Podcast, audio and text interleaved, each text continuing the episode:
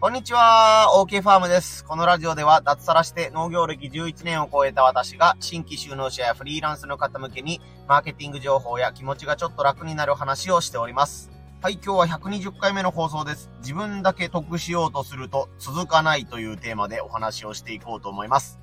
まあ農家で言うとね、自分の商品ということになると、まあお米とか野菜とか果物とか、そういうね、あのー、食べるものを売ったりっていうことになると思うんですけども、どうやってね、お客さんに、えー、自分の商品を知ってもらうか、PR するか、買ってもらうかというのは、やっぱり永遠のテーマというかね、えー、常に考えていかないといけないことだとは思うんですけども、まあ、売るためとはいえ、こういうことしたら良くないよねとか、まあ、どうせならこういうやり方の方がいいよねっていうね、えー、ことについて紹介していこうと思います。まあ、僕の主観がね、結構入ってるので、そんな甘っとりこと言っとったら商売やっとれんのんじゃーっていう人もね、いるかもしれませんけど、まあ何かの参考になるかなとは思いませんので、えー、聞いていただけたら幸いです。今日のポイント3つです。1回売るだけなら意外となんとかなる。ポイント2、2回続けて無茶すると信用がなくなる。ポイント3、お客様や仲間が紹介してよかったと思える活動をこの3つでお話をしていこうと思います。はい、まず早速ポイント1、1回売るだけなら意外となんとかなるです。まあ、私自身ごぼう農家としてね、ごぼうとごぼうのお菓子を、えー、販売しています。まあ、農協とか市場出荷にね、えー、なるべく頼らずに、自分で SNS を告知したりとか、まあ、飲食店とかを自分で販路拡大して、あの、えー、お届けしている、販売しているっていう感じなんですけども、2020年にコロナの緊急事態宣言っていうのが住んでいる広島県にも発令された時に、飲食店の方が一斉休業をしないといけないっていう状態になったんですね。その時に飲食店の方に向け特化した農家になろうとシフトして1、2年目ぐらいの時だったので、正直すごい影響が僕自身も、え、大きかったんですね。まあ、飲食店の方、旅館とか、ホテルとか、料亭みたいな方にどんどんごぼうを出そうと思って、特に年末だったので、12月の1年で一番ごぼうが売れるシーズンに、ごぼうが全然売る相手がいなくなっちゃったっていうことになったので、俺は困ったぞということで SNS を使うことにしました。まあ、簡単に言うと、えー、コロナで困ってるので、通販で野菜を買ってくれませんかというね、呼びかけをしたんですね。そうしたら、3日間で200件の注文がいきなり入ったわけです。あの、ツイッターで特に回ったんですけども、ツイッターで言うともう5000から6000リツイートぐらい、えー、回りまして、その時は1分間に1件ぐらい注文がどんどんどんどん入り出して、もう怖くなったんですよね。自分のキャパを明らかにこのままでは超えてしまうと思ったので、途中で注文の打ち切りというか、えー、販売ページみたいなところのね、在庫切れっていう表示に変えて、こちらから呼びかけたんですけど、申し訳ないんですけども、このままだと12月中に納品できなくなるので、一旦受付中終了にさせてくださいというか、まあ、飲食店の、え、出荷先がなくなった分はもうとりあえず予定の注文数に達しましたので、ご協力ありがとうございました、みたいな感じでね、注文を打ち切りました。まあその時は、なんというか2020年コロナが始まって日本の中で蔓延しだして初めての冬だったので、うん、本当に年を越せるかどうかわからないっていう人が、たくさんね、農家以外、僕以外の農家もそうだし、農業以外の方でもすごい、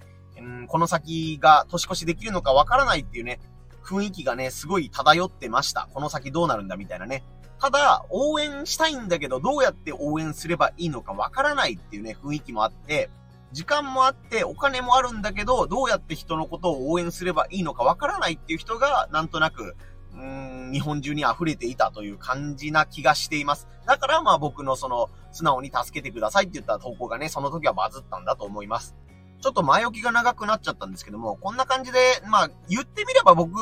がの商品を買ってくれた理由の多くは同情だと思うんですよ。ね、同情っていうと、まあ、あの、ね、この間みたいに、その時みたいにコロナで大変なのでとか、地震があってとか、台風が来てとかいう感じで、えー、自分にはどうしようもできない事態が起こったのですみません、助けてくださいっていうね、呼びかけをして、まあ、注文が取れる仕組み作りをしておけば、まあ、インターネットのネットショップのね、ベースとか、Google フォームとかその時は使ったんですけども、仕組み作りがあれば、お客さんは一定数集まるというか、通常よりも反応が良くなると思います。まあ、これとは違うパターンですけども、同情以外だったら、やっぱり過剰な表現ですね。言い方は悪いですけども、騙す意気で、本当はそんなことが、効果が期待できないのに、こんないいことがありますよとか、すごく悪いものなのに、こんないいものですよっていうのを前面に押し出して、鼻から騙すつもりで、えー、商品を売ろうとすれば、1回目は反応よく売れる確率が上がります。絶対じゃないんですけどね。これがポイント1で伝えたかった。1回売るだけなら意外となんとかなるということです。で、続けてなんですけども、ポイント2つ目が、2回続けて無茶すると信用がなくなるです。さっき言った僕がね、SNS でバズって、まあ、商品がたくさん売れて、えー、なんとか無事年越しができるようになりましたっていうことで、まあ僕だけで言ったら、まあもちろんめでたしめでたしというか、本当に、えー、ありがとうございましたっていうことですし、そこのバズったことがきっかけで、定期的にごぼうを注文してくれるお客様っていうのも未だにいらっしゃるので、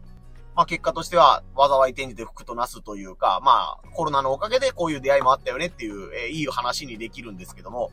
同じようなタイミングで、やっぱり SOS 商法っていうのが、その時、Twitter とかインスタとかで、えー、すごい数が増えていました。まあ僕のやり方を真似したとかそういうつもりは全然なくて、えー、それぞれ皆さんね、あの自分で文面を考えて、どうやったらみんなに興味を引いてもらえるかみたいな感じでね、えー、こういうことで困ってますっていうことを書いたりとか、ね、あの、今だけだったら通常はこんな高いものが、今だったら安くね、提供できますとか、いろんな方法があったと思うんですけども、SOS っていう感じのを軸にした情報発信っていうのが、増えてきていました。ただ、それは僕の肌感覚で言うと、やっぱり、あの、一つの事業体が一回しか使えない奥の手なんですよね。僕の時は本当に飲食店がなかったんで、それしかなかったんで、それにすがらざるを得なかったんですけども、僕が1ヶ月後にまた同じ SOS 商法、まあ、あの、コロナで困ってるんですっていうのをやったとしても、こんなにバズんなかったと思うんですよ。まあ、僕はそれをやってないんですけども。で、同じように2021年の2月3月あたりに、えー、たまたま見かけたね、ツイッターのツイートで、僕がした時と同じようなね、投稿がありました。まあ確かそれは漁業に関する会社の水産系の会社だったかなと思うんですけども、まあこういうことで困ってるので、えー、廃業寸前です。応援をよろしくお願いしますっていうツイートがあったんですけども、それは全然拡散されてなかったんですよね。その文面だけ見たら僕が書いた文面とほとんど一緒なのになんでだろうと思って、その人のツイッターをね、ちょっと覗かせてもらったんですけども、一週間ぐらい前からね、もう何回も同じツイートをしてたんですよね。1ヶ月前にも、まあ、あの、廃業寸前なので助けてくださいみたいなことをやって、で、2週間前にもまた廃業寸前ですって言って、3回目もまた廃業寸前ですって言って、3日前にも言ってるみたいな感じのことを続けてたんで、多分フォロワーさんも、あ、こいつまた廃業廃業ってちょっと煽ってるなっていうのがなんか雰囲気として伝わったんじゃないかなというふうに、悪いように伝わったんじゃないかなというふうに思います。まあ SNS のね、その担当者さんも別に悪気があってやったわけじゃなくて、騙そうとしたわけじゃなくて、本当に大変だったのをね、伝えるがあまりそうなってしまったのかもしれないので、そこに関しては僕はどうこうというのはないんですけども、やっぱりお客さん側からしたら、1回目は、まあなんか、騙されても仕方ないかなとか、まあ応援してみようかなっていう感じで、どっちでもいいけど応援しようっていう感じの気持ちだと思うんですね。でも2回目3回目と全く同じ理由でもう1回応援してくださいっていう風に言われちゃうと、うん、まあそこまでする義理はないよねっていう感じで、冷めてしまうというか、もう、もう付き合ったんで、一回付き合ったんだからいいだろうっていう感じに思われちゃったりすると思います。また別のパターンでさっき言った同情じゃなくて、うん、詐欺、詐欺寸前のというか、過剰な表現で自分の商品を PR して売ったた、売った場合は、一回目は、まあ、騙されてもいいかと思って買って、ああ、まあ、正直微妙だったとか、まあ、訴えるほどじゃないけど、まあまあ、こんなもんか、やっぱり、あんまり、ちょっと裏があったんだな、みたいな感じで、もう仕方ないかと思っているところに2回目が来ても、もう騙されないぞ、みたいなね、ネガティブな気持ちになっちゃうんですよね。で、またちょっと違う角度からの見方になりますけども、SNS を使って自分はこの商品を応援の意味を込めて購入しますみたいな感じでね、どんどんどんどん拡散をしていくっていうことが文化としてあるんですけども、買った商品そのものが悪かったりとか、過剰な表現でね、えー、すごいなんか詐欺チックなことをしていると、なんか自分が買った商品をこれを応援しましたって言ったけど、大したことなかったっていうことになると、ひどいものをつかまされたっていうことになると、自分の友達とか仲間に悪い商品を宣伝してしまったみたいな罪悪感というかなんか悪いことに加担してしまったみたいなね、立場になる可能性があります。このごぼう農家を応援しようと思って拡散に協力してあげたのに、このごぼう農家商品をそもそも送ってこなかったとか、約束を守らなかったとか、そういうケースになっちゃうと、お前が SNS でね、あの、応援しようって言って言ってたから買ったのに、なんかひどいものつかまされたわ、みたいな感じでね。応援してくれた人が残念な思いをするというか、被害を被るみたいなね、えケースも起こり得ます。そうなってしまうと、その人はファンになるどころか、ね、このごぼう農家のせいで私は恥をかかされたとか、むしろ犯罪者扱いされたみたいな、加害者扱いされたみたいな感じで、えね、あのー、憎しみをあなたに対して抱くことになるので、本当にそれはお勧めしません。うまくいったとして1回、ね、2回目は絶対に通用しない。こんな感じだと思うので、ね、なんか非常にピンチなことがあって応援してほしいっていうね、SOS 投稿みたいなことをすることがあれば、ね、使うタイミングとか、ね、あのー、訴求の仕方、えー、何に、どういう協力をしてほしいのかっていうのは、すごい内容を吟味する必要があるんじゃないかなというふうに思います。これがポイントに2回続けて無茶すると信用がなくなるでした。そしてポイント3、お客様や仲間が紹介してよかったと思える活動をということです。商品の売り方とかね、PR 方法というのには、まあ正解がないのでね、僕がこうやってなんか偉そうに語ってますけど、いや、お前の売り方はそれはぬるいって、もうちょっとギリギリを攻めた方がいいっていう人もね、いるかもしれません。押し売りまがいなことをしてもいいから、とにかく商品を手に取ってもらって、それで満足してもらったらいいじゃないかっていうふうに、ね、満足してもらえなかったら返金対応すればいいんだっていうね、ような売り方をする人も中にはいるかもしれませんし、限りなくグレーゾーンを攻めた方が利益の最大化ができるっていうね、えー、プロみたいな人もいるかもしれないんですけども、やっぱりそういうギリギリの際どい売り方っていうのには本当にスキルが必要です。まあ、クレームにならないようなノウハウとか、訴えられないためのノウハウみたいなものも必要ですし、このやり方は炎上するから、このやり、こういう方法は尽くしちゃいけないとか、これならギリギリ許されるみたいなね、えー、目利きみたいな力も必要になってきます。なので、素人がいきなり際どいことをやったら、確実に炎上して火だるまになるので、やるべきではないというのが私の考え方です。特に農家に限っては、基本的にね、あの、顔出しをするというケースが多いと思います。あと、ベースとかアマゾンとかでもね、あの、商品の登録をする際に、自分の住所を登録しないといけないというのがルールになっているものが多いので、小取引のなんとかかんとかっていう法律があるんですけども、インターネット上のね、あの、顔出ししてない YouTuber とかブロガーとかだったら、万が一なんか何かあった時も、まあ、名前を変えてまた新しく始めればいいよっていうね、スタイルもできるかもしれないんですけども、野菜とかお米とか果物を販売するということに関しては、やっぱりもう自分の住んでいる街の名前も明かさないといけないし、名前も明かさないといけないっていうことになると、炎上した時とか、クレームが出た時とか、まあ最たるものは訴えられた時とかのデメリットがでかすぎます。まあ、こういったところのトラブルを防ぐためにね、農協とか市場とかがあってくれるんで、そういう市場とかがあれば、そのトラブルになった時もその責任を持って市場が対応しますので、農家さんは野菜の栽培に専念してくださいねとか、JA がまあ農家のことをなるべく守りますよっていうふうな動きを取ってくれくれるんですけども、直販をやる際に、そういったね、あのー、訴えられたりとか炎上のリスクを考えずにガンガン攻めすぎちゃうと、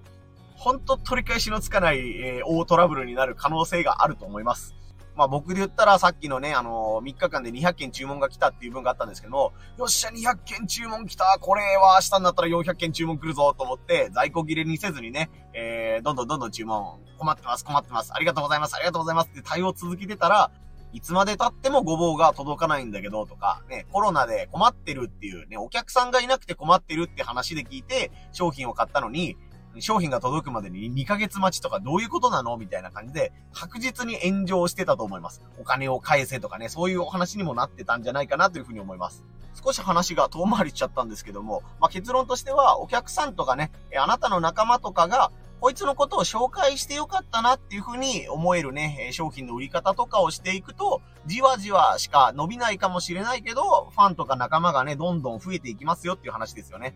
同情を誘って商品を売るんじゃなくて、あ、あの、高い金だったけど、これを買ってよかったなとか、もうちょっと応援したくなったわっていうようなね、ふうに思ってもらえたら、あなたの勝ちというか、それはいい活動をしたんじゃないかなということになると思います。商品そのもののね、クオリティを上げるっていうこともそうですし、あなたの、うん、性格とかね、こういう考え方なんですよ、みたいな価値観みたいなものが伝わって、その他大勢ではなく、この子をもう少し見て、見ていきたいな、応援したいなっていう風に思える存在になるかどうかが鍵っていうことですね。まあ、いきなりバズるみたいな話じゃなくて、地道なことをやっていきましょうよっていうことになるんだと思うんですけども、えー、やっぱり、あのー、SNS とかを見る人の目もどんどん超えてきているので、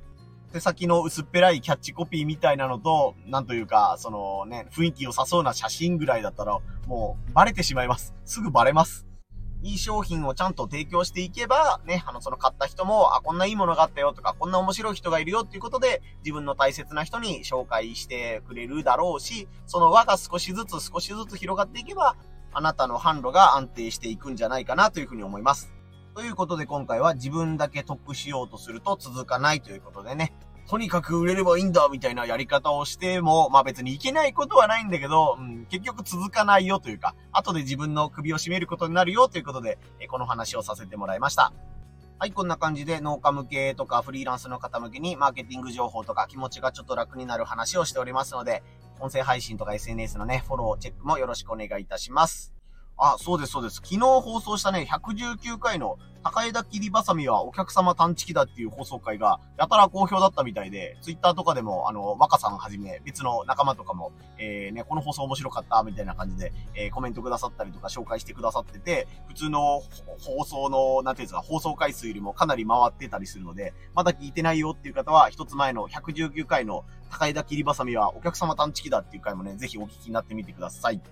この回は自分で放送してでもね、あの、自分も面白かったっていう事例を聞いたものを、まあ、言語化したものになるので、自分で放送してて楽しかったみたいなね、放送回になりました。